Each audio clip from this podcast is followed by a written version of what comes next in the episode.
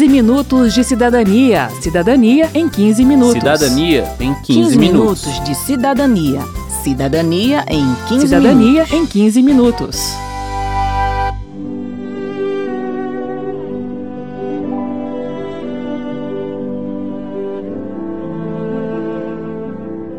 Você já notou, Márcio, como é difícil falar de morte?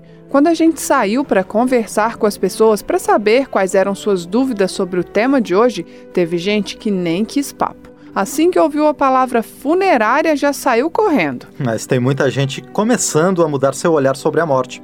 Gente que prefere se planejar para o futuro inevitável e faz isso contratando um plano de assistência funerária. E é sobre isso que o 15 Minutos de Cidadania vai falar hoje: assistência funerária. Eu sou Verônica Lima. E eu sou Márcio Aquilissardi.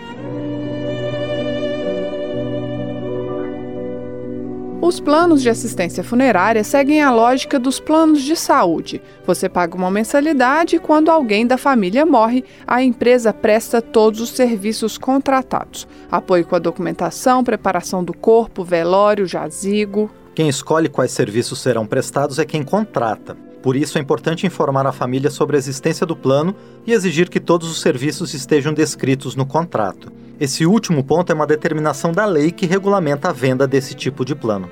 No contrato devem constar também o valor a ser pago e o número de parcelas, os nomes do titular e dos dependentes, a carência, as restrições e os limites. O presidente da Associação de Diretores de Funerárias, Lourival Panhose, fala sobre algumas regras de carência.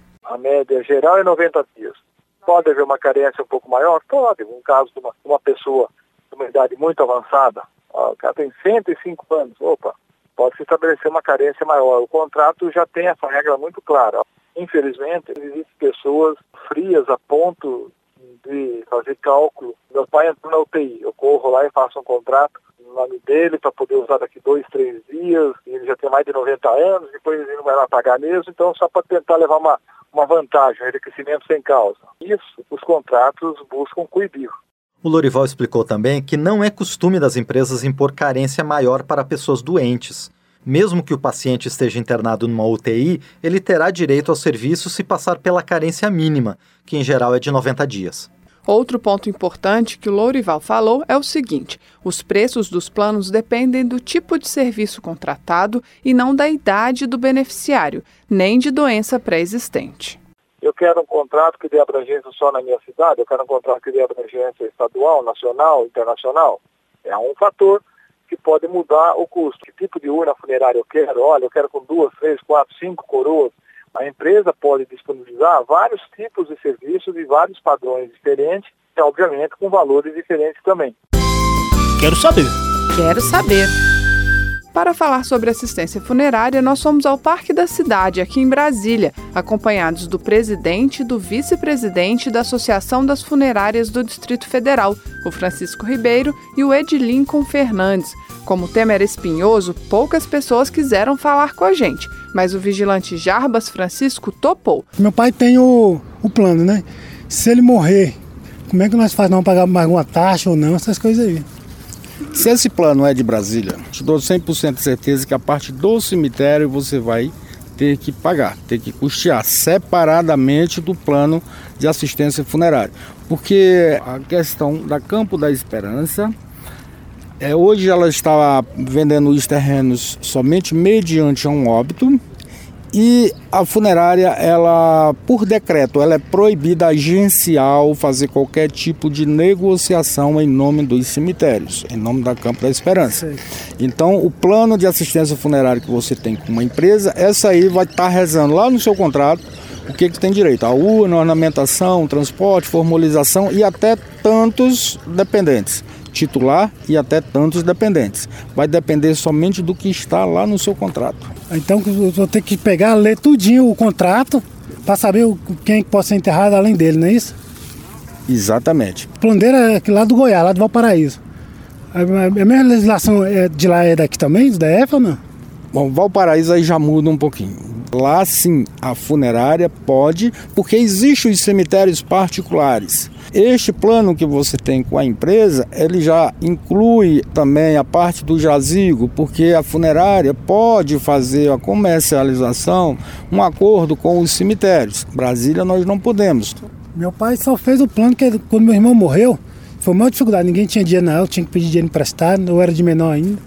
Ele foi lá, fez, falou, agora depois disso daí, se alguém morrer, já está tudo lá pronto lá. No dia que ele falou, eu não olhei nada, nem prestei. Só escutar ele falando comigo, andando e falando, mas agora vou chegar lá em casa para falar com ele, para ele mostrar, saber direitinho.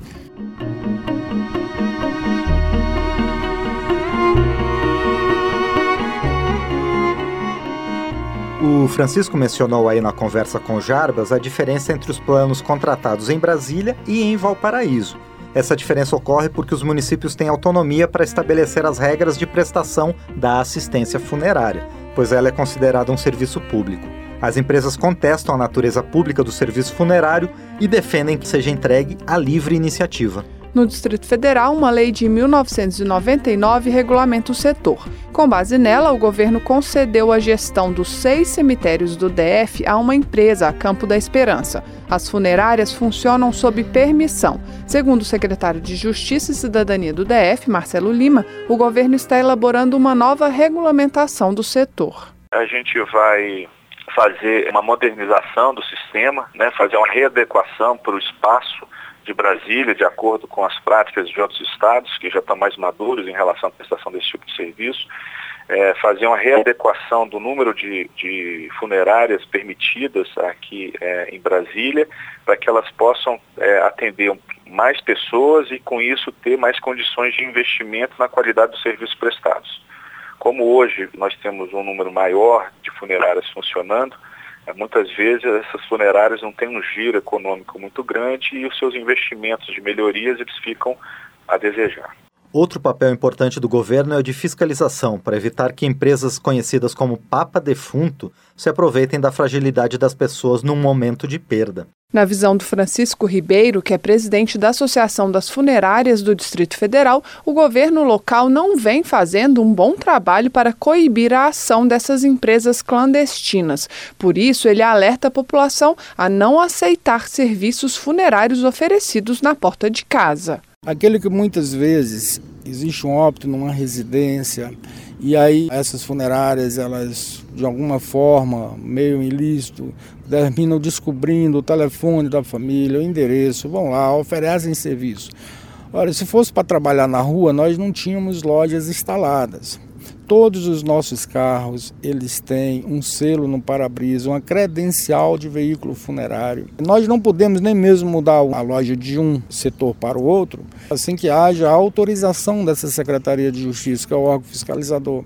Então nós temos toda uma legislação para cumprir. E principalmente carro ele tem que estar credenciado, tem que ter nas duas portas a logomarca. O funcionário tem que estar identificado. O secretário de Justiça e Cidadania do Distrito Federal, Marcelo Lima, afirma que a fiscalização é feita diariamente, tanto para avaliar a qualidade do serviço prestado pelas funerárias legalizadas, quanto para coibir as clandestinas. Mas o cidadão também pode se resguardar verificando no site da secretaria se a funerária que pretende contratar tem permissão para atuar no DF. O endereço é sejus.df.gov.br. Outra opção é checar se o documento que comprova a permissão está exposto no estabelecimento.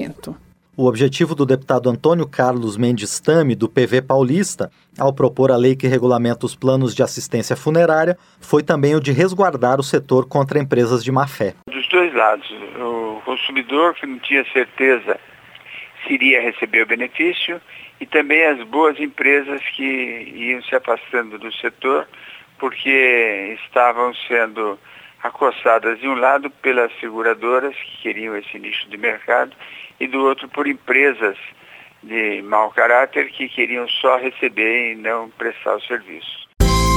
Quero saber. Quero saber. O segundo bloco do Quero Saber traz as respostas do secretário de Justiça e Cidadania do Distrito Federal, Marcelo Lima, para as perguntas dos outros cidadãos que toparam falar com a gente lá no Parque da Cidade. Delmiro Rodrigues, pediatra.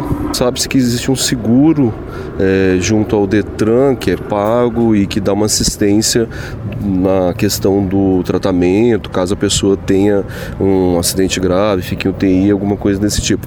E caso venha óbito, existiria uma assistência funeral nesse sentido também? Não, não existe. Se houver vítima fatal, ele faz um ressarcimento é, uma taxa específica e a família usa isso de acordo com a melhor conveniência dela, não obrigatoriamente para serviços funerais. Né? Antônio Júnior, como o governo atua nesse campo da assistência funerária? Se ela está atuando até hoje ou se continua essa guerra que existe entre as agências funerárias que trabalham em Brasília?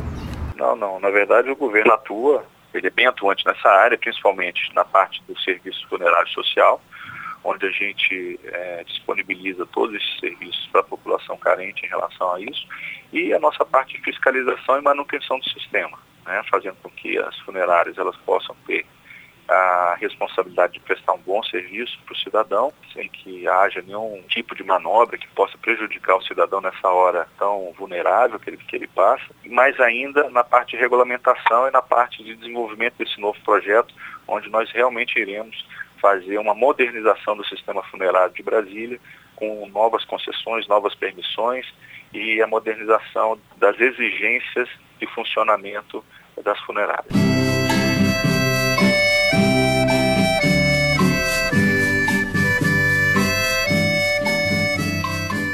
A massoterapeuta Elizabeth Vieira também fez uma pergunta. Ela quer saber se o governo oferece assistência funerária gratuita para a população de baixa renda. A resposta é sim. Segundo a Cíntia Barroso, da Secretaria de Desenvolvimento Social do Distrito Federal, quem tem renda familiar de até meio salário mínimo per capita pode solicitar o auxílio por morte. Ela fala sobre as três formas de concessão do benefício.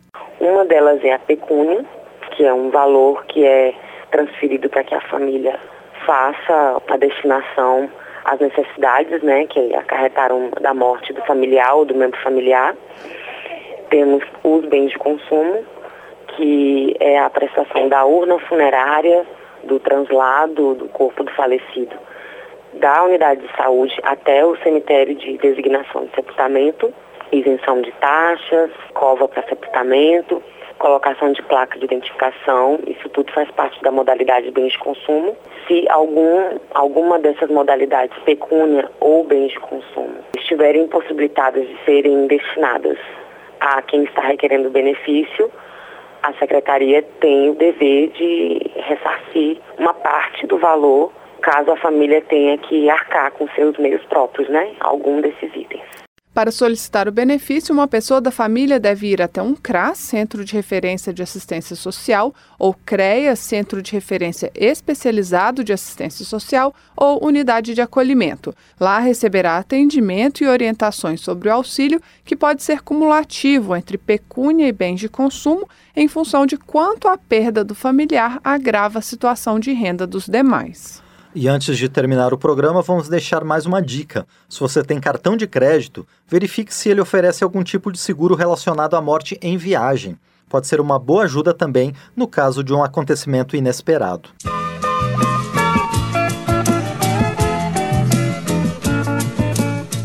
Bem, termina aqui mais um 15 minutos de cidadania teve produção de Lucélia Cristina, Cristiane Baker, Fernando Bororo e Jonathan Cornélio. Trabalhos técnicos de Leandro Gregorini, edição e apresentação de Márcio Aquilissardi e Verônica Lima. Se você tem alguma dúvida, mande para gente pelo 0800 619 619 ou pelo e-mail rádio.câmara.leg.br. E aproveite para curtir a página da Rádio Câmara no Facebook. Você pode propor temas para novas edições do 15 Minutos e compartilhar o link do programa com seus amigos. O 15 Minutos de Cidadania é apresentado a cada 15 dias, às terças, às 8h45 da noite, com horário alternativo na quarta, às 6h30 da manhã. Você pode conferir todas as edições do programa no site da Rádio Câmara.